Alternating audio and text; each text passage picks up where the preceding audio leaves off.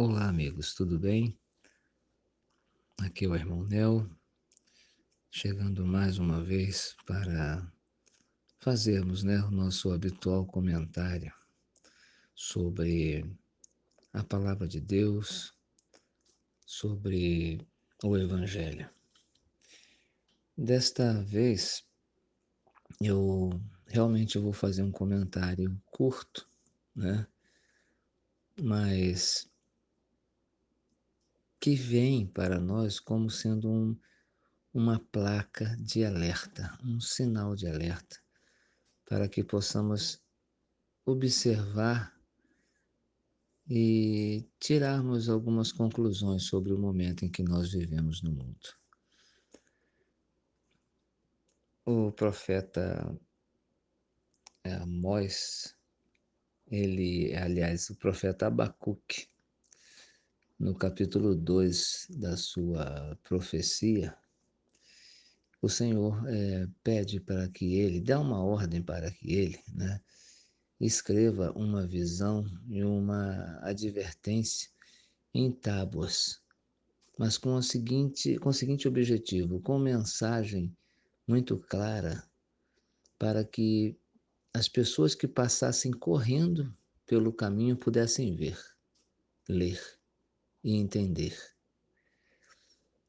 Como se fosse nos dias de hoje essas placas né, de outdoor na beira das rodovias em que passamos de carro ali em altíssima velocidade, mas conseguimos ver a mensagem ou a imagem.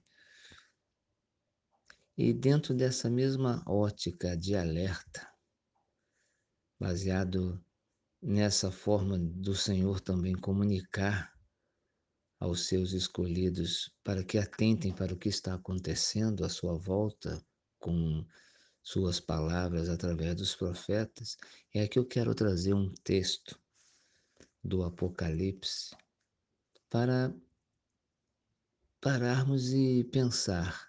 Aliás, não vamos parar e pensar, já que a analogia foi feita com aquele que passa correndo né, pelo caminho, mas que consegue ver a mensagem. Então, apenas preste atenção, mesmo que você não diminua o ritmo né, das suas atividades do dia, mas preste atenção sobre um alerta para o que de fato está acontecendo no mundo de hoje. E para concluir se o que acontece não tem ligação com a atuação do mundo espiritual maligno. O Senhor Jesus, quando dá a visão profética do Apocalipse para João, na ilha de Pátimos, ele, no capítulo 9 da profecia do Apocalipse, ele traz, e aqui nós não vamos é, entrar né, na interpretação é, teológica, né, apocalíptica, é, do livro do Apocalipse. Não, não vamos entrar por aí. Mas é uma observação tão simples né, que não precisamos entrar no âmbito escatológico para compreendermos o que de fato acontece nos dias de hoje. Então é dito no capítulo 9, a partir do versículo 13, o seguinte: O sexto anjo toca a trombeta.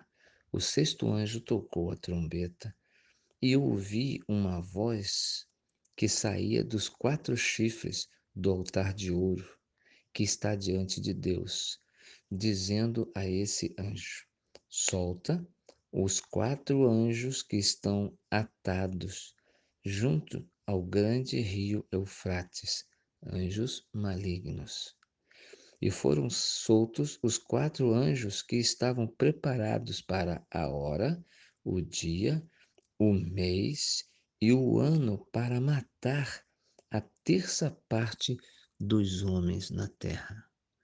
O número dos exércitos dos cavaleiros era de duzentos milhões. Eu ouvi seu número.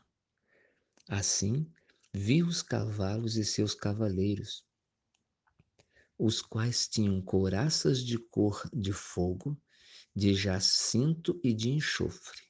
As cabeças dos cavalos eram como cabeças de leões, e de suas bocas saíam fogo, fumaça e enxofre. Por essas três pragas foi morta a terça parte dos homens, pelo fogo, pela fumaça e pelo enxofre que saíam de suas bocas.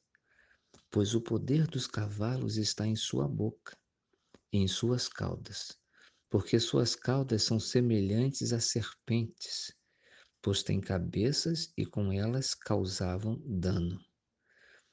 Os demais homens que não foram mortos por essas pragas não se arrependeram das obras de suas mãos, deixando de adorar os demônios e os ídolos de ouro e de prata, de bronze, de pedra e de madeira, os quais não podem ver, nem ouvir, nem andar. E não se arrependeram de seus homicídios, nem de suas feitiçarias, nem de sua fornicação, nem de seus furtos.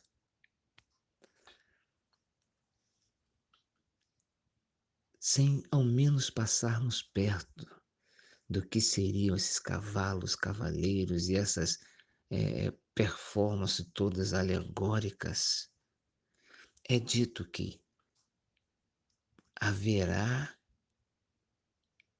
neste momento uma mortandade tal dentre a humanidade jamais vista na história.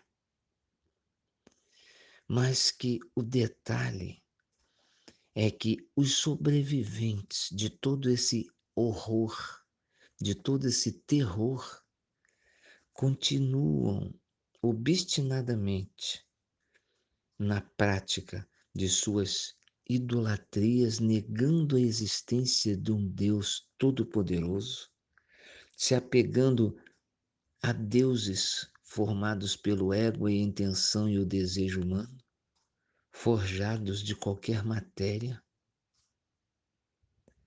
não se arrependendo das suas violências, nem de suas maldades religiosas, feitiçaria, muito menos da sua permissividade sexual desenfreada.